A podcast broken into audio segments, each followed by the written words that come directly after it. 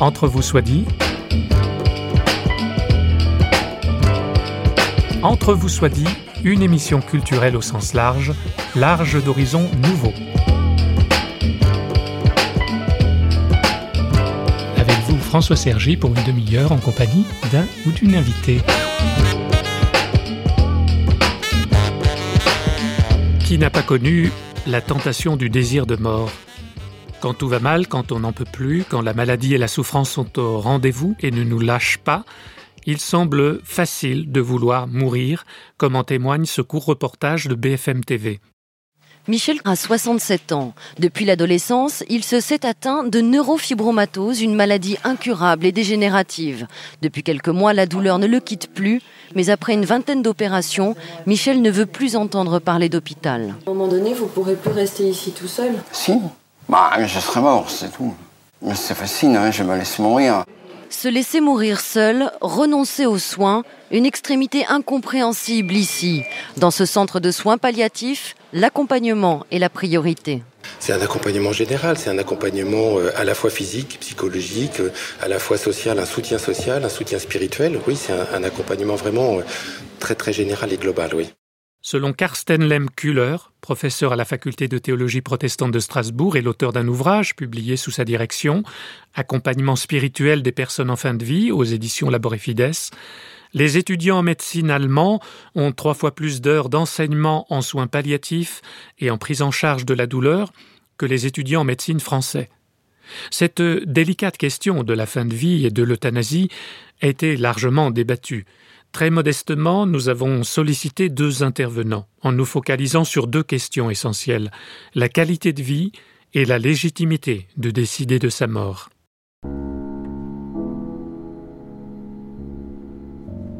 Thierry Collot est professeur d'éthique à la faculté catholique de l'Université de Fribourg, en Suisse. Il a été médecin, généraliste, il est protestant et pendant une vingtaine d'années, dans le canton de Neuchâtel, il a exercé comme médecin. Nicolas Farelli est pasteur de l'église évangélique baptiste de Compiègne, près de Paris, actuel rédacteur en chef des cahiers de l'école pastorale, dont on peut d'ailleurs signaler le numéro sur la bioéthique qui traite de l'euthanasie. Il est en outre professeur associé à la faculté de théologie évangélique de Vaux-sur-Seine, près de Paris. On invoque souvent la notion de qualité de vie pour justifier ou défendre l'idée que la vie ne peut pas être maintenue à tout prix. Mais qu'est-ce qui fait la qualité d'une vie? Poser la question comme ça, c'est déjà euh, la poser d'une manière biaisée. Euh, je, je, reprendrai juste ce que vous avez dit. Vous avez dit, en tant que chrétien, on est contre l'euthanasie. J'aimerais mieux dire qu'on est pour la vie. Mais qu'est-ce que c'est que la vie? Est-ce que c'est un objet que l'on reçoit euh, rutilant, bien neuf, et puis qui au cours de notre existence va s'ébrécher, se détériorer progressivement? Et à un moment donné, on dit non, il est quand même trop mal fichu, il faut, il faut en changer.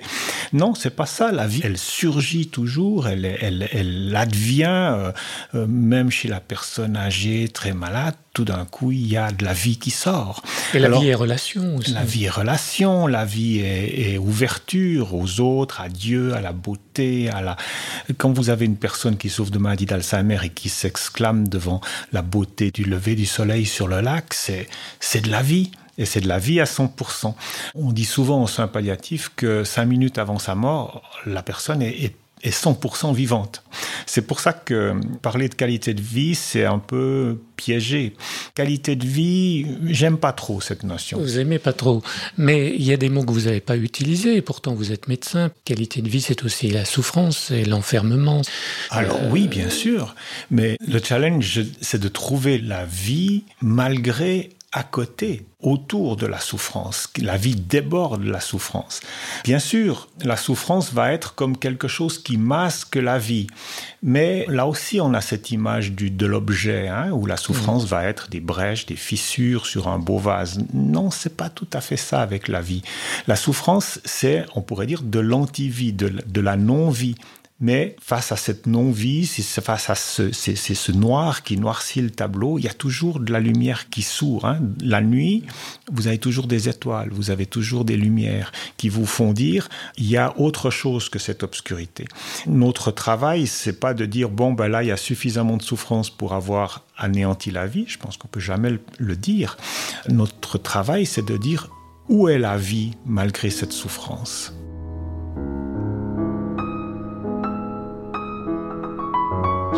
Qualité de la vie, un autre mot qui peut être aussi invoqué pour euh, justifier le fait qu'on veuille euh, écourter la, vie ou, pouvoir décider de sa mort, c'est la notion de dignité. Est-ce qu'à un moment ou un autre, on perd sa dignité quand on arrive en fin de vie et qu'il y a un certain nombre de... Jamais, jamais. Jamais. On ne perd jamais sa dignité. On a la sensation le sentiment de perdre sa dignité. Et ça, effectivement, qu'est-ce que c'est que la dignité? C'est ce qui fait que l'on respecte quelqu'un. La thématisation vient du, philosophe Kant, mais la notion est connue bien avant. Pour le chrétien, la dignité de l'humain vient du fait d'avoir été créé par Dieu et d'avoir été créé à l'image de Dieu et de porter en soi cette image. Qu'est-ce que c'est que l'image? Est-ce que c'est la, la qualité physique? Est-ce que c'est la possibilité de penser, de raisonner juste? Non, elle est, dans l'entier de, de l'humain.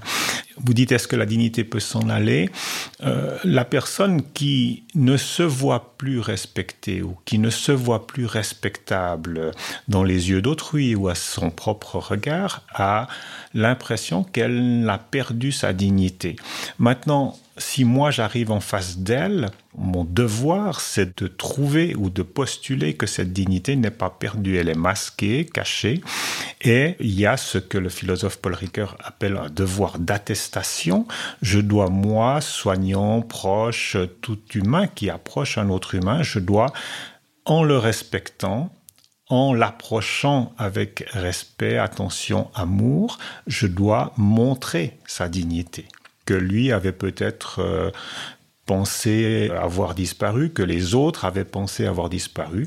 Je pense que la posture euh, morale, chrétienne, éthique, c'est d'attester, non, cet homme est toujours respectable et aimable et je vous le montre en m'approchant de lui, en le reconnaissant, en entrant en dialogue, en relation avec lui. Et là, je montre aux autres que la dignité est toujours là.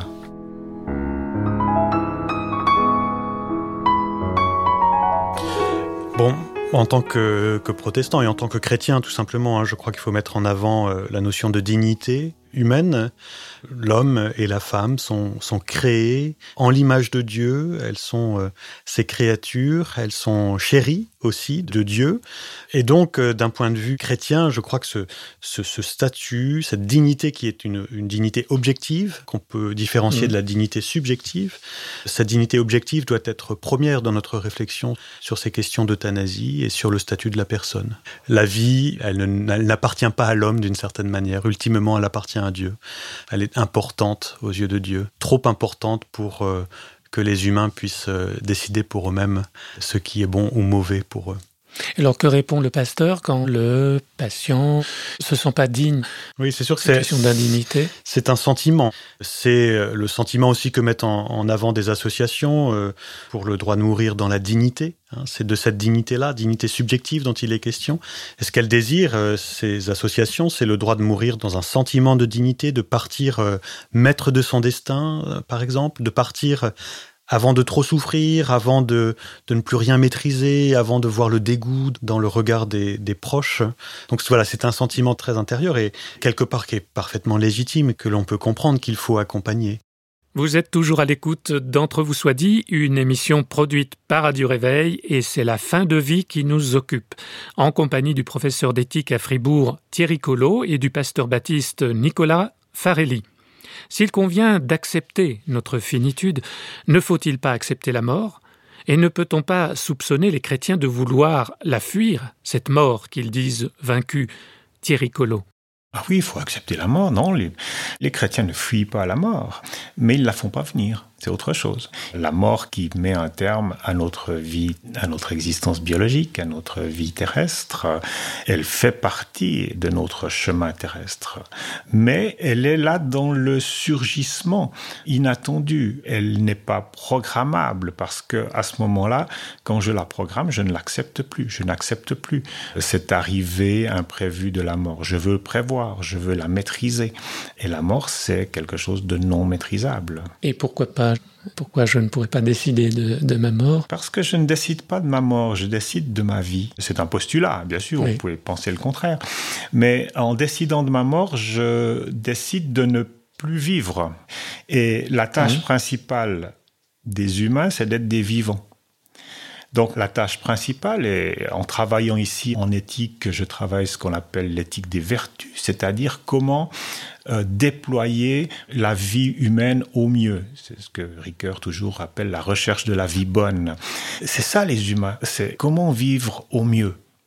Et quand on dit, ben, pour vivre au mieux, il faut mourir, je dis non. Je dis, là, c'est un échec. Là, on n'a pas trouvé, dans ces circonstances difficiles, mais il faut il faut l'admettre alors comme un échec. On n'a pas pu trouver, on n'a pas su trouver la manière de, de vivre. Mais dire, décider de sa mort, ça fait partie de ce qu'un vivant peut faire, je dirais non. Je pense que si quelqu'un décide de sa mort, c'est qu'il ne sait plus vivre. Et ça, c'est triste ou grave. Ou qu'il ne peut plus vivre. Oui, qu'il ne peut plus, c'est-à-dire que dans la difficulté, il ne sait pas trouver le chemin. Oui. voyez, euh, à un moment donné, vous pouvez être perdu dans le brouillard et puis vous pouvez dire, ben non, je peux plus avancer, je sais plus où aller, euh, il n'y a plus de sens nulle part. Quand vous êtes perdu dans le brouillard, vous aimeriez bien que quelqu'un vous prenne la main et vous conduise. Et notre rôle, c'est plutôt de prendre la main des gens qui ne savent plus vivre ou qui ne peuvent plus trouver la manière de vivre pour essayer de faire quelques pas avec eux, plutôt que de leur dire Tu as raison, ta vie n'a plus de valeur, euh, finissons-en. À la différence des animaux, l'être humain a développé la conscience de soi.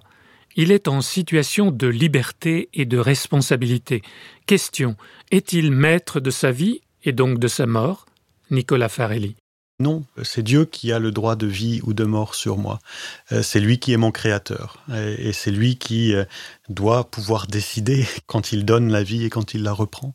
Ultimement, c'est Dieu qui sait. Alors c'est la question de la liberté qui se pose à ce moment-là? Oui, tout à fait. Hein, forcément, euh, des associations pour le droit à mourir dans la dignité euh, ou pour le droit au, suicide assisté, par exemple, euh, mettent en avant très fortement cette question de, la liberté de chacun, de pouvoir choisir l'heure de sa mort, contrairement aux croyants hein, qui croient que nous sommes effectivement libres, nous croyons aussi que nous ne sommes ni maîtres de la vie des autres, ni maîtres de notre propre vie. C'est le Seigneur qui fait vivre et qui fait mourir.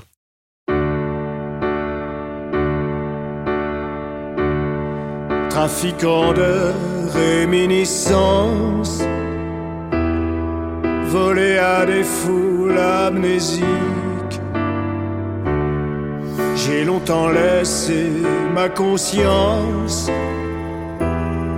vagabonder sur sa musique. Les vents violents venus des villes m'entraînent au cœur un ouragan.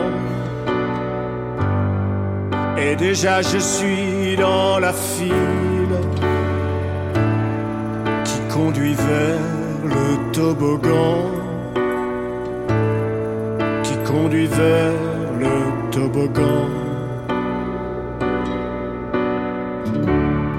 Je me souviens d'étoiles filantes distordu dans mes galaxies. D'où j'appelais l'horloge parlante pour avoir de la compagnie. Les feux de mes nuits éphémères tracent un point d'orgue sur mon champ je ne suis qu'un escroc solitaire, un truand qui blanchit du vent, qui blanchit des mots et du vent. Inutile, absurde et tremblant, dans l'ordre d'un destin troublant le souffle de l'instant et l'accélération du temps. Là-bas devant le toboggan, là-bas devant le toboggan. Poursuivi par des vieilles rengaines des mots d'amour, des mails transés. j'abandonna la faune urbaine, les garanties de ma survie, les vents violents venus d'ailleurs, soufflaient sifflant, se lamentant. Et maintenant devrais-je avoir peur et fuir devant le toboggan et fuir devant le toboggan.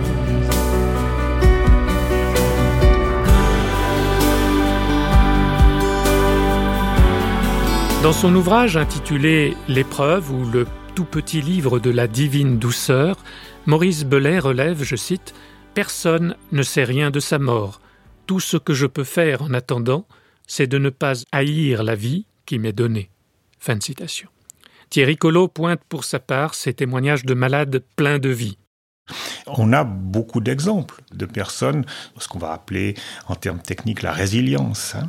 On a beaucoup d'exemples de personnes qui étaient dans des situations moins bien, pas bien, pas bien du tout, qui nous disent, eh bien là, j'ai grandi ma vie est meilleure maintenant qu'avant. C'est pas possible. Attendez, vous êtes en chaise roulante et puis vous dites que votre vie est meilleure qu'avant. Ben, il y en a qui le disent. Alors, s'il y en a qui le disent, ça veut dire qu'il y en a qui ont trouvé un chemin. Et ça veut dire que ce chemin existe. La question, c'est comment on le trouve, comment on y va. Et ça, c'est difficile. Mais il ne faut pas postuler au départ qu'il n'y a pas de mmh. chemin. Mmh. Si collectivement, une société se donne, légifère sur euh, cette possibilité de se donner librement la mort, quel danger voyez-vous pour l'humain? Si une société décide d'autoriser ou de légiférer ou de réglementer le libre choix de la mort, ça veut dire que cette société met des conditions ou décrit des situations où elle pense qu'il est légitime et bien de se donner ou de donner la mort. Ça veut dire qu'elle décide que dans certaines conditions, la vie ne vaut plus la peine d'être vécue. Et c'est ce que j'ai dit tout à l'heure, on ne peut jamais décider ça. Parce que les conditions de vie, hein, J'appelle plutôt que qualité de vie, moi je parlerais des conditions de vie. Les conditions de vie peuvent être belles, idéales et vous pouvez être complètement déprimé et suicidaire parce que vous ne voyez pas de sens à votre vie. Mm. Ou vos conditions de vie peuvent être complètement indésirables, difficiles, souffrantes et puis vous trouvez l'étincelle qui vous fait vivre. Donc ce n'est pas possible pour une société et c'est même déshumanisant parce que ça veut dire il y a une liste de conditions puis quand vous êtes vous remplissez les conditions vous faites quoi? Vous vous suicidez, vous demandez l'euthanasie? Une société doit toujours dire nous allons faire tout notre possible pour que, quelles que soient les conditions, euh, les gens puissent trouver un sens à leur existence. Et nous allons tout faire pour qu'il n'y ait pas des conditions où les gens soient poussés au désespoir. C'est ça qu'elle doit faire une mmh. société euh, qui se respecte.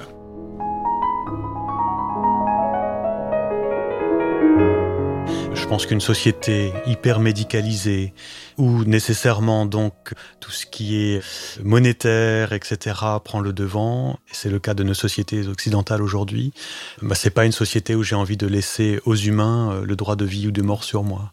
Je crois qu'il y a quelque chose qu'il nous faut craindre là. Dans des sociétés où, l'euthanasie serait euh, tout à fait accepter et pratiquer très vite ce, que l'on va recevoir, ressentir, c'est ce, sentiment qu'il faut, que j'ai ce devoir euh, de mourir euh, rapidement pour, euh, par exemple, pour libérer un lit d'hôpital, par exemple, pour soulager la tristesse de mes proches, etc.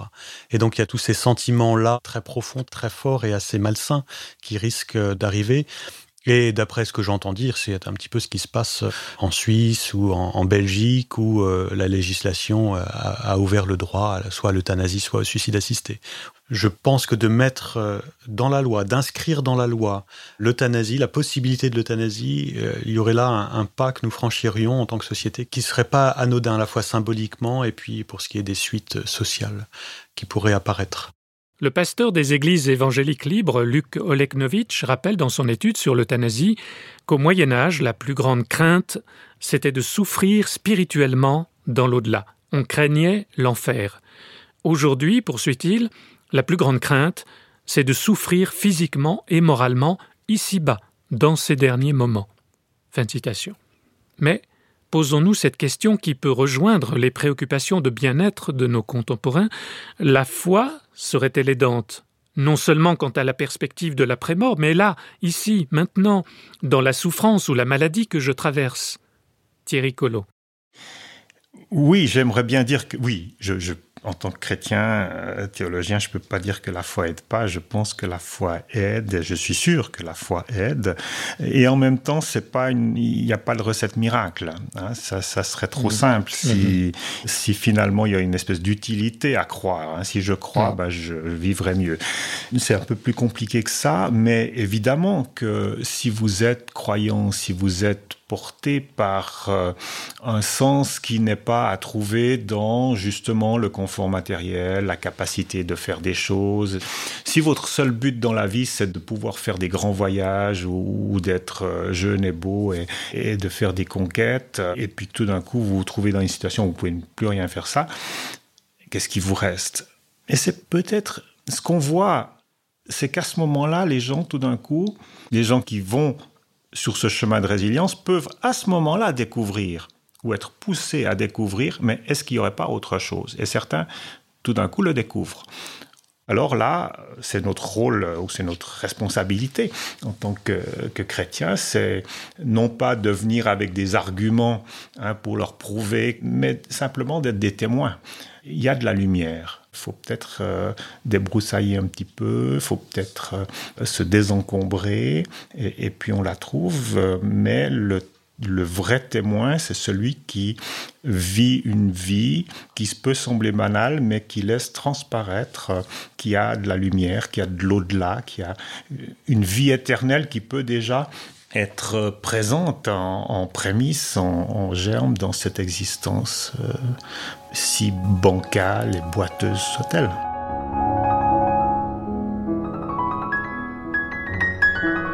Ce qu'on essaye de travailler, ici à Fribourg, je travaille en partie aussi avec des soignants dans, dans une formation qui s'appelle éthique et spiritualité dans les soins.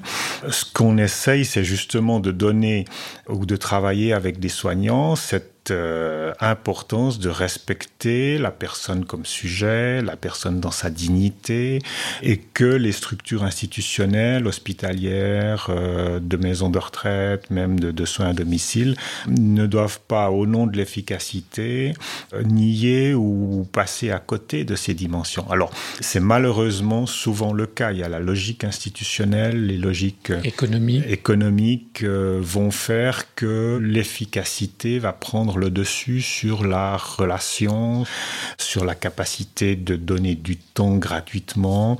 Euh, tout est minuté, on doit rendre compte de tout, tout est dans des processus. Hein. Les processus, on peut faire du bien à une entreprise, mais en même temps, un processus, c'est empêcher la créativité, l'initiative. Donc on, on, est dans des logiques un peu concurrentes.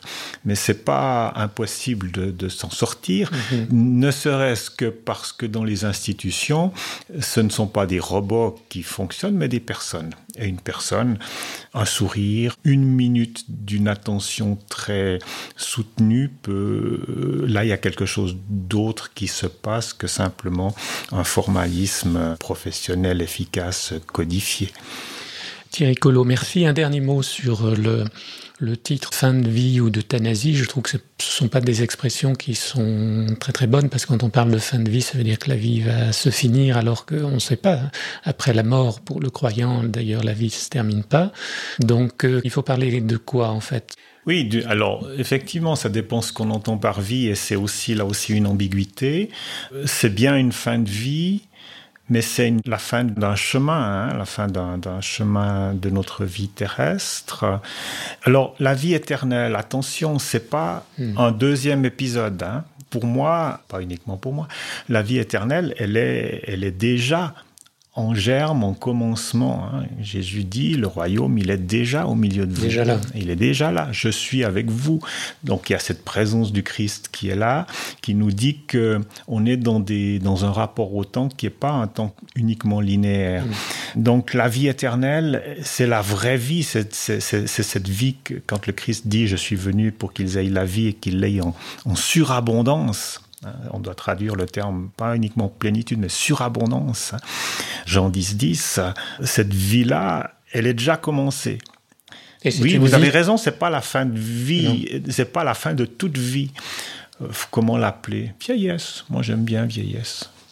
Et si au fond, la demande d'euthanasie ou de suicide assisté ne relevait pas aussi d'une angoisse existentielle basique, que vais-je devenir après ma mort? À quoi la mort ouvre-t-elle? Au néant? Les chrétiens, pour leur part, ont un message, une bonne nouvelle à proposer, une espérance. Nicolas Farelli l'exprime en conclusion. Bon, le, christianisme n'a euh, pas toujours été très clair sur ces questions. Euh, la Bible ne dit pas énormément de choses non plus là-dessus, mais je crois que quand on recouvre tous les, arguments et, les différents versets ou passages bibliques qui traitent de cette question de la vie après la mort, ce que l'on réalise, c'est que l'espérance chrétienne ultime, c'est pas simplement d'aller au ciel après la mort. Hein. Ce qui est constitutif de l'espérance chrétienne ultime, c'est de, de, vivre dans la nouvelle création. Cette création-ci, euh, celle que, dans laquelle nous vivons. que ça se passe. C'est pas seulement maintenant, c'est cette création-ci qui sera renouvelée, mhm. qui sera changée, transformée, euh, transfigurée, et, et, où nous évoluerons avec nos corps ressuscités, transformés, transfigurés, eux aussi. Hein, Christ est les prémices de la résurrection euh, des morts et, nous le suivrons sur ce chemin. Donc quand nous attendons son retour et quand il reviendra, nous, nous serons nous aussi euh, ressuscités pour évoluer dans cette euh, création nouvelle, les nouveaux cieux et la nouvelle terre. C'est pas quelque chose de foncièrement nouveau, mais c'est quelque chose de transformé. C'est ce que nous vivons aujourd'hui de façon transformée, sans que le mal existe, sans pleurs, sans larmes, sans souffrance aussi. Donc ça, c'est une espérance magnifique hein, que les chrétiens ont.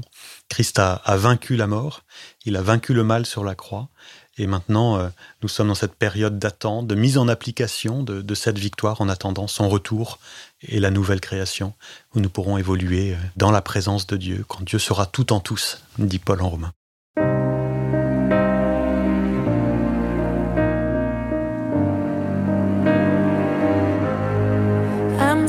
Confused.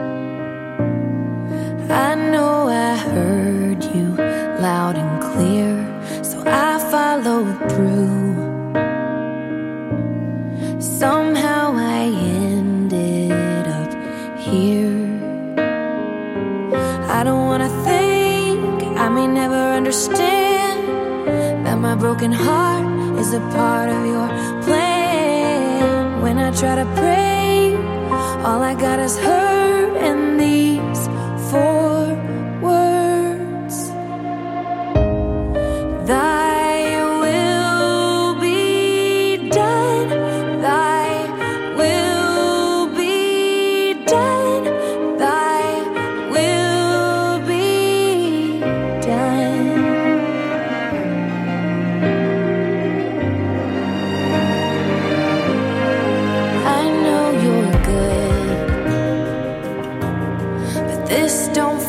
good right now. And I know you think of things I could never think about. It's hard to count it all joy, distracted by the noise, just trying to make sense of all your promises. Sometimes I gotta stop, remember that you're God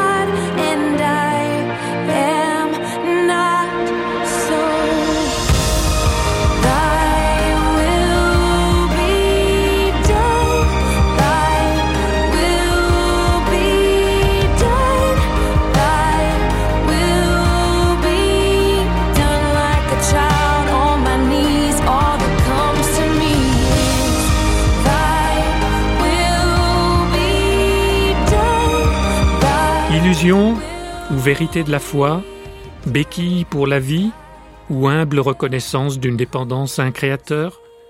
Ces questions-là font aussi partie du débat sur l'euthanasie.